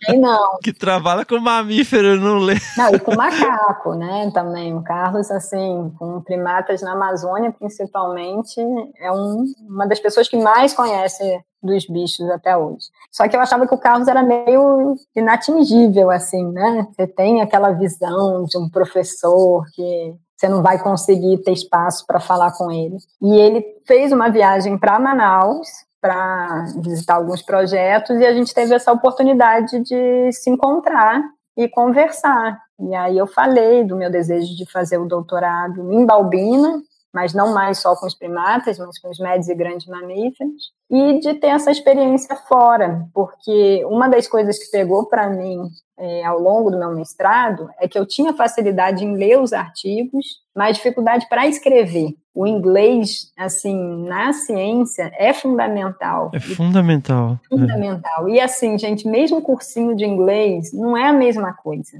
Né? É claro que quanto mais você lê, melhor a sua escrita, porque você aprende algumas terminologias, alguns jeitinhos, né, da escrita, mas não é igual. Então, e conversando até mesmo com o Dadão, eu vi essa necessidade de fazer um doutorado pleno no exterior, queria me obrigar aprender o inglês, né? E aí meio que foi isso. Aí nessa conversa com o Carlos, é, foi ótima, né? Ele super topou, super se empolgou com Balbina. O Carlos assim se empolga fácil com ideias de projeto e ele me empolgou, foi foi algo bem legal. Mas o problema maior era a bolsa, uhum. porque ele tinha tido algumas tentativas de alunos lá, no, lá na Inglaterra, mas que não tinham conseguido porque na época não tinha o Ciências Sem Fronteira. De que ano que a gente está falando, Maíra? Está falando de 2010. Eu entrei em outubro de 2010, terminei em outubro de 2014. E esse, então, se eu não me engano, Sem Fronteiras foi 2011, foi um ano depois que eu estava lá. E aí eu tentei aquele edital da CAPES, que, assim, são para todas as áreas, né? E são, assim, 100 bolsas para o exterior, para todos os países, com exceção dos Estados Unidos, né, que tem edital pronto. Então, foi um processo super cansativo também, é um ano de processo. Então, para vocês terem uma ideia, eu comecei com o Carlos em setembro de 2009 e iniciei meu doutorado em outubro de 2010. Entre essa conversa e eu ingressar no doutorado foi o processo de escrever, aí tem que ser analisado o mérito do projeto, depois você passa por uma entrevista. Eu tive que ir até Brasília, uma entrevista bem puxada, porque eles avaliam não só o mérito do projeto, mas a sua aptidão para se dar bem no exterior. Então, como você vai se adaptar longe da família, do frio, é, de várias situações que quando a gente está muito empolgado, a gente nem pensa muito nisso, como que vai ser a adaptação. É, você não pensa que na Inglaterra tem seis dias de sol por ano, né? É, é, é isso assim. É, e aí vem a, a, questão da vivência novamente, como eu falei do campo, né? Você viver num outro país é completamente diferente de você passar férias, né? Então, sim, sim tem o lado muito bom. Então, por exemplo, eu sou bem pontual. Então, eu amava isso. Tudo na Inglaterra. Ah, isso é, é bom, né? Bom, quando eu voltei para o Brasil, demorei para me desacostumar, porque eu adorava isso lá. As coisas funcionavam, sabe? Ninguém fura contigo. Você precisa do encanador, oito horas, oito horas ele vai lá prestar o serviço, assim. E é tudo muito muito certo, muito correto. O inglês ele é, ele é bem metódico nisso. Mas tem essa questão é, também do frio. Eu, poxa, eu sou carioca, morei em Manaus, gente. É. Imagina você passar, sabe, zero grau, menos cinco. East Anglia fica onde, Maíra? Fica no Nordeste, assim, do, do, da Inglaterra, né, da ilha. E é engraçado que é uma das áreas que menos chove. E mesmo é assim, mesmo? É, chovia pra caramba, pra caramba. Nossa, gente, é, é, é, triste. Foi onde até o Ayrton Senna morou, para quem é fã do Olha aí. de Fórmula 1, onde ele começou essa carreira, foi, foi na cidade de Nova. Mas foi massa demais, assim, Fernando, porque, poxa, eu ia de bicicleta para a faculdade, você não se preocupar com segurança, né? Saía, pô, duas da manhã sozinha na rua, tranquilo e ter contato com estudantes do mundo inteiro, né? Então, meu escritório eu dividia com um rapaz que era muito meu amigo, de Botsuana, um outro inglês, um outro turco, e essas trocas, assim, também de projetos, eu sempre fui focada nos trópicos. Então, imagina, as pessoas que trabalhavam na Islândia com aves migratórias e Ai, foi fantástico, assim, foi uma experiência muito legal, mas não foi uma experiência também fácil, né? Porque vem a saudade, você fica longe da sua cultura, longe dos seus familiares. Você, eu perdi o casamento de todos os meus amigos. Não tem como você pegar um voo e, e ir para o Brasil, né? Tudo muito caro. Mas eu também consegui assim viajar muito por lá. Esse é um lado que eu sempre falo, que é o bom do, da pós-graduação, de você ter uma certa flexibilidade sobre o seu tempo. Você pode trabalhar final de semana, trabalhar à noite e uhum. folgar. Então eu consegui meio que dividir entre trabalhar bastante. Foi meio que o meu lema do play hard, work hard. é o contrário, primeiro work hard, depois o play hard. E aí eu viajei para 20 países. Aí Olha aí. Né? Mas é que assim, na Europa é o equivalente a viajar para 20 estados no Brasil, né? Não desfazendo, é claro, porque é, é um rolê, mas. É muito grande. É. é, mas eu fui também para a África, não conhecia a África, aí fui para Tanzânia, fui para Tailândia. Eu consegui me organizar para fazer algumas viagens que de lá são bem mais próximas, né? Uh -huh. Do que saindo do Brasil. E, e assim, a bolsa, ela é boa para você morar fora, então dá para você viver bem, relativamente bem, assim como estudante, óbvio, não é, não é rico, né? Mas você consegue economizar para conseguir viajar. Então eu voltei no meu doutorado, assim, com 500 reais no bolso, desesperada. Se eu não arrumasse esse trabalho, eu estava ferrada, né? Uhum. Mas, assim, aproveitei e, e, claro, também trabalhei muito, né? Foram muitos finais de semana, às vezes as pessoas, aquela coisa de ver rede social e fala, nossa, como é que você viajou tanto? É. E aí eu falo, tá, gente, mas vai ver minha tese, né? Foram cinco capítulos de, de dados mesmo. Uhum. Então foi puxado. E é engraçado, assim, mano, uma coisa que eu notei também, assim, lógico que eu fiquei bem menos tempo, mas por mais que você se comunique e fale a língua e tal, existem certas nuances culturais. É difícil explicar, eu acho, mas você começa a perceber na convivência, sabe? E isso começa a pegar. Algumas nuances, assim, são sutis, é, mas por mais que você fale a língua, a questão cultural também é, é, afeta, né? Ah, muito. O abraço, né? A gente, por exemplo, os gringos perguntavam por que, que a gente se beijava tanto. Por exemplo, isso. O Carlos, quando eu encontrava meu orientador, a gente dava dois beijinhos. Isso para o inglês não, não é comum. Não, você pode ser até processado. Isso é assédio, né?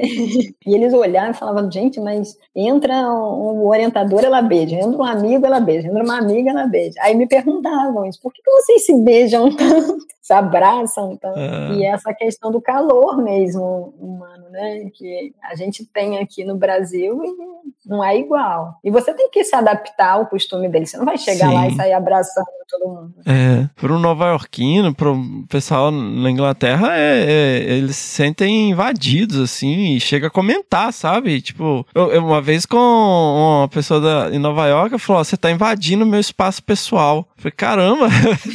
que louco, né? E eles falavam também uma coisa que me marcou, era que eu ria muito.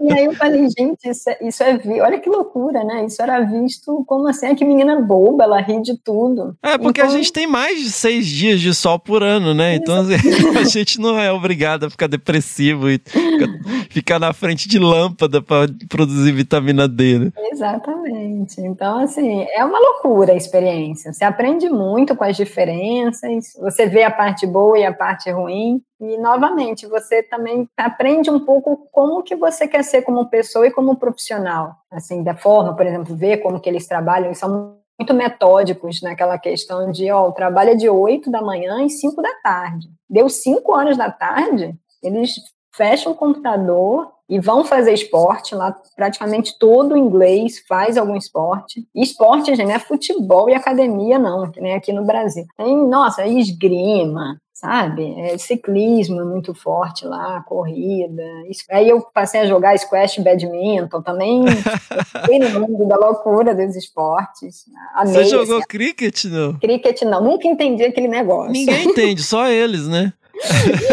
eu, e ninguém tinha paciência de me explicar, porque o jogo eles vêm assim, igual um final de seleção. Uhum.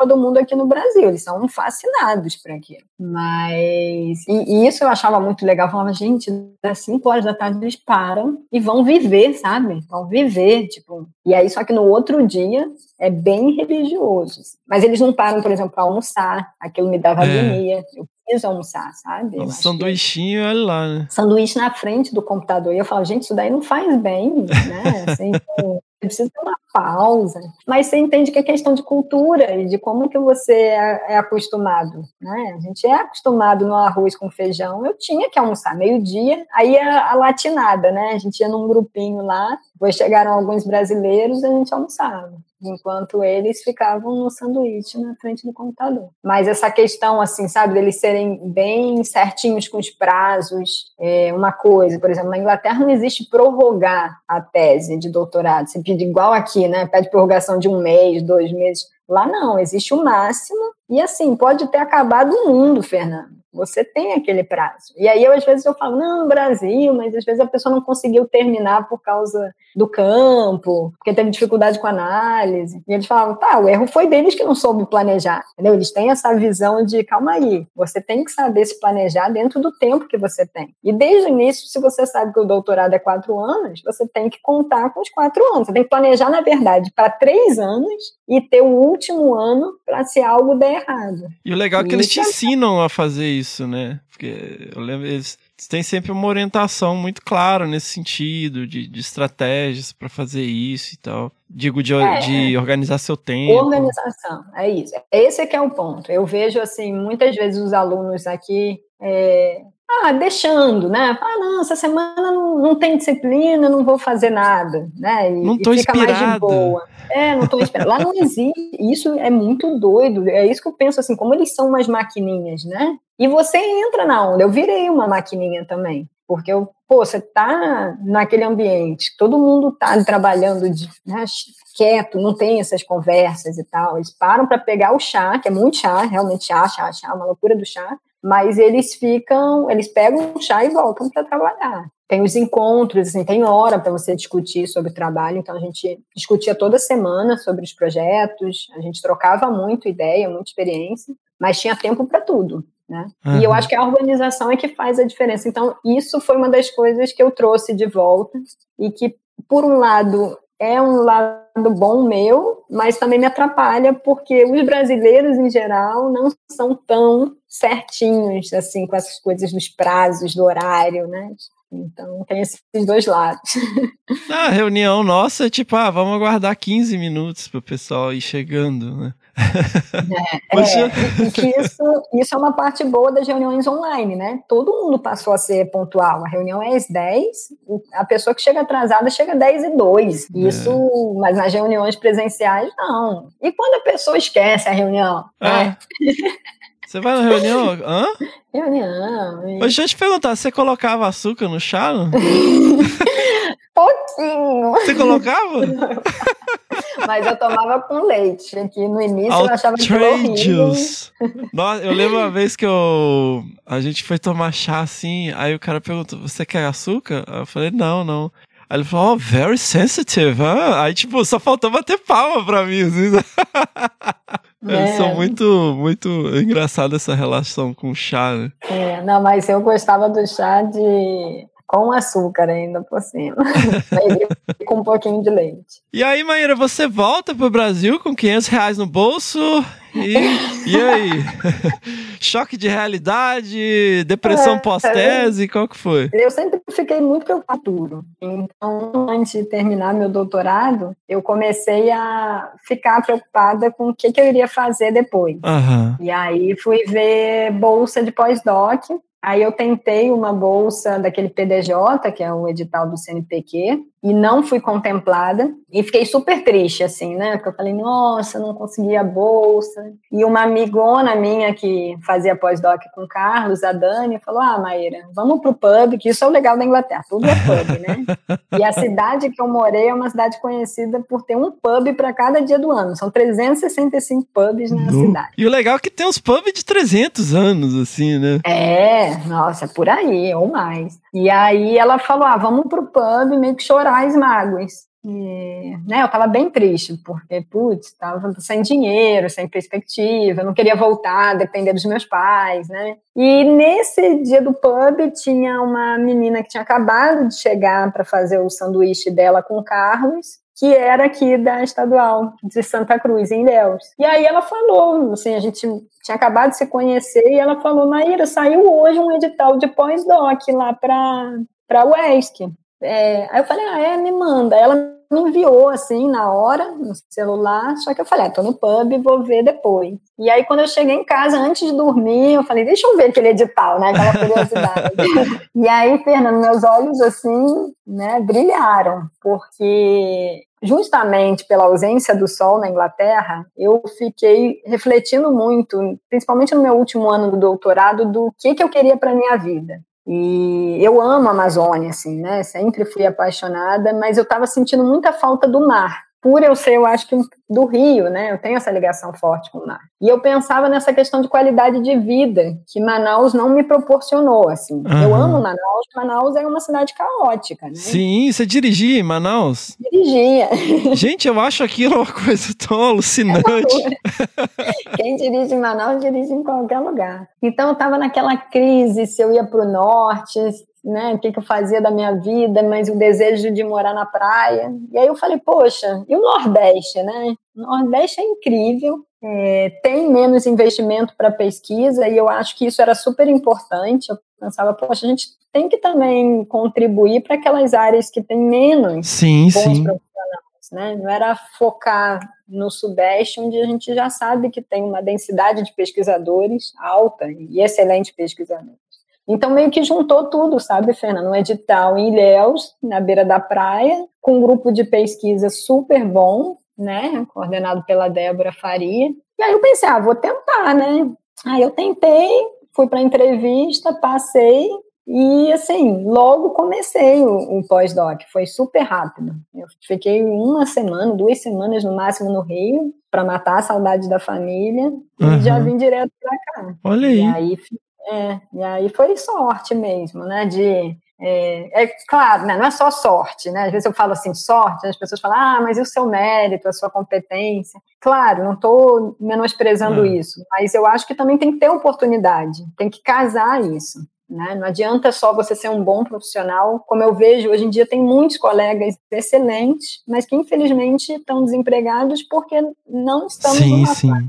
de possibilidades abertas. Então, eu falo que eu tive a sorte de ter tido essa oportunidade no momento que eu tinha terminado o meu doutorado, né? E aí foi incrível, assim, porque eu me adaptei muito fácil a Ilhéus, é, consegui morar na beira da praia como eu queria, né? E fui realizando alguns sonhos pessoais, assim, além dos profissionais. Então, pós-doc eu pude contribuir com as pesquisas daqui, ajudando estudantes daqui, e ao mesmo tempo conseguir manejar o meu tempo para publicar o final do meu doutorado, os artigos que ainda estavam por vir, né? Então eu fiquei um ano no pós-doc e aí depois abri o edital de professor visitante, e eu fiz, passei, aí fiquei quase três anos e aí teve um concurso de professor efetivo. Tudo aí na UESC. Tudo na UESC. E aí eu também passei e só demorou um pouquinho para ser convocada, mas estou desde então, desde novembro de 2014 aqui. Olha, Olha aí. Então, e continua morando na beira da praia? Continuo.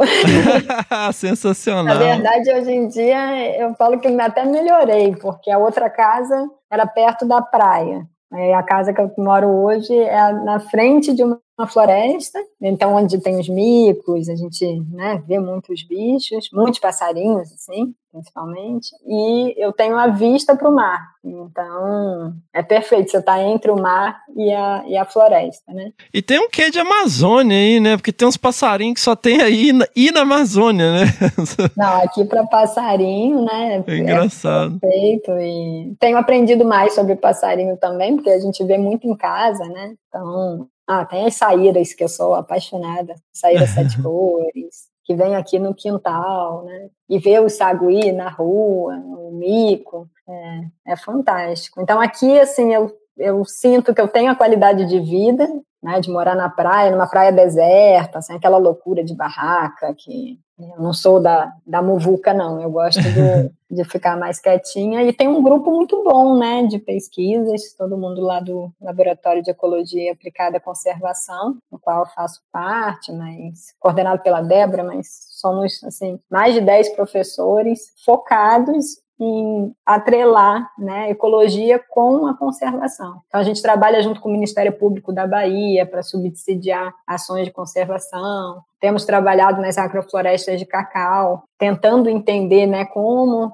que deve ser o contexto dessas fazendas para otimizar tanto a produção agrícola quanto a conservação da biodiversidade e a provisão dos serviços. Uhum. Então é fantástico. Aqui é fantástico. Bahia é tudo de bom. Você não tem vontade de, estudar Juparai, não? Ah, eu tenho vontade de tudo, Fernando. Nossa, Juparai é um bicho tão maravilhoso. O meu problema é que eu tenho vontade de muita coisa, e eu tenho aprendido que, infelizmente, não dá para a gente fazer tudo que a gente quer. Né? Eu falo que eu quero, igual meu avô, meu avô queria viver até os 100 anos. Eu tenho esse desejo também, sabe? Para dar tempo da gente fazer tudo. E ainda mais porque eu continuo com os trabalhos na Amazônia, né? Então vem aquela divisão de dedicar tempo aqui na Mata Atlântica, continuar com a Amazônia e querer estudar muitos bichos, muitos processos ecológicos e aplicar a conservação. Vira uma loucura, vira uma loucura a vida, mas é, é por aí mesmo. Sensacional, Maíra. E hoje, assim, quais são as, os seus principais projetos, a, a, atuação, assim? Quem estiver ouvindo a gente quiser escrever um e-mail decente, né, galera? Escreve um e-mail decente. pedindo orientação e tal. Não precisa botar professora nem doutora, mas põe um oi, né? Se apresente. Então, na verdade, é bem amplo. É, meu foco é sempre com estudos em ecologia da paisagem, que é o, o que me norteia, assim, principalmente, né? Mas é, eu trabalho com diferentes grupos biológicos. Para mim, Fernando, não é muito importante o organismo em si, sabe? Eu sou movida por perguntas ecológicas. Então, se o aluno tem um interesse com alguma pergunta ecológica que envolva a ecologia da paisagem, geralmente eu já logo me interesso. Mas o centro assim do, dos estudos são tanto nessas agroflorestas de cacau quanto nos remanescentes florestais aqui da região, que é onde a maior parte do, dos estudos a gente tem conduzido. Aí eu oriento, né, com mamíferos, mas estou orientando com sapos, tenho orientado com trabalhos ainda lá na Amazônia, com monitoramento participativo. Então, tem muitas colaborações também acontecendo. Acho que eu tenho um leque assim bem amplo, porque eu não foco tanto no organismo. Apesar de muita gente ainda me ver como a Maíra dos macacos. é, e focar nos mamíferos, é claro que é o grupo que eu tenho maior domínio para poder discutir os resultados. Aquilo que a gente estava falando no início, né? Como eu conheço um pouquinho da história natural dos bichos, é mais fácil eu entender o que está acontecendo. Enquanto que, se você me procura, mas você trabalha com sapos, que eu não tenho esse domínio, eu falo para o aluno que ele vai ter que correr atrás de entender essa história natural que eu não vou poder ajudar. Mas a ecologia em si, a ecologia de paisagem, como que essas, esses fatores da paisagem vão moldar as comunidades de Anuro, por exemplo, eu, eu, consigo ajudar, né? Sensacional. Inclusive, Maíra, vou, deixa eu aproveitar aqui e fazer um jabá, um jabazinho básico claro. do na nossa lojinha do Desabraçando Árvores, nós temos aí o livro Ecologia da Paisagem no contexto luso-brasileiro. Então, aí, quem quiser entrar em contato com a Maíra e quiser, né, vai lá na lojinha, inclusive tem um capítulo de conservação da biodiversidade puxado aí pelo Aleueso que eu tive oportunidade de contribuir. Então, entre lá na lojinha, compre o livro de ecologia de paisagem. Eu tô, eu tô mostrando o livro aqui como se eu estivesse gravando um é, vídeo, né? Não, mas, gente, hoje em dia isso é tudo na internet. O pessoal tá ouvindo já tá colocando aí para procurar. Muito é. legal. E se apaixonem pela ecologia da paisagem, que é incrível. E ela pode não só ajudar a gente a entender a parte ecológica, como aplicada, né? A gente tem que ver as paisagens nesse contexto maior para subsidiar ações de conservação. Sensacional. Poxa, Maíra, eu só posso agradecer enormemente, né, por você uhum. compartilhar aí a sua jornada, suas histórias com a gente. Eu vou colocar no link aqui no post, galera, ó, na descrição do episódio, links aí pro laboratório da Maíra e qualquer material que você achar pertinente, Maíra, né, manda aí pra gente que a gente coloca no link no post e muitíssimo obrigado participar aqui do Desabraçando. Ah, já acabou? Pois é, ué, mas já, já chegamos né? em Léus, na praia, a gente já, já rodou meio mundo. Pois é, já contei. Né? Ah, Fernanda, agradeço demais pelo convite, sou fã do seu podcast e agradeço e vou ficar esperando os próximos episódios para a gente conhecer mais histórias de mais pessoas. A gente aprende muito, né, com, com todas essas histórias, com, com tudo que move, o que motiva as pessoas nos seus trabalhos e na sua vida pessoal. Isso é muito interessante. Parabéns aí por esse trabalho tão bonito de nos presentear com essas informações, com essas histórias. É super gostoso de ouvir, assim. Ah, sensacional. A gente não é macaco gordo, não, mas quebra um galho, né? Quebra muito. Muito bom, sensacional. Seguimos.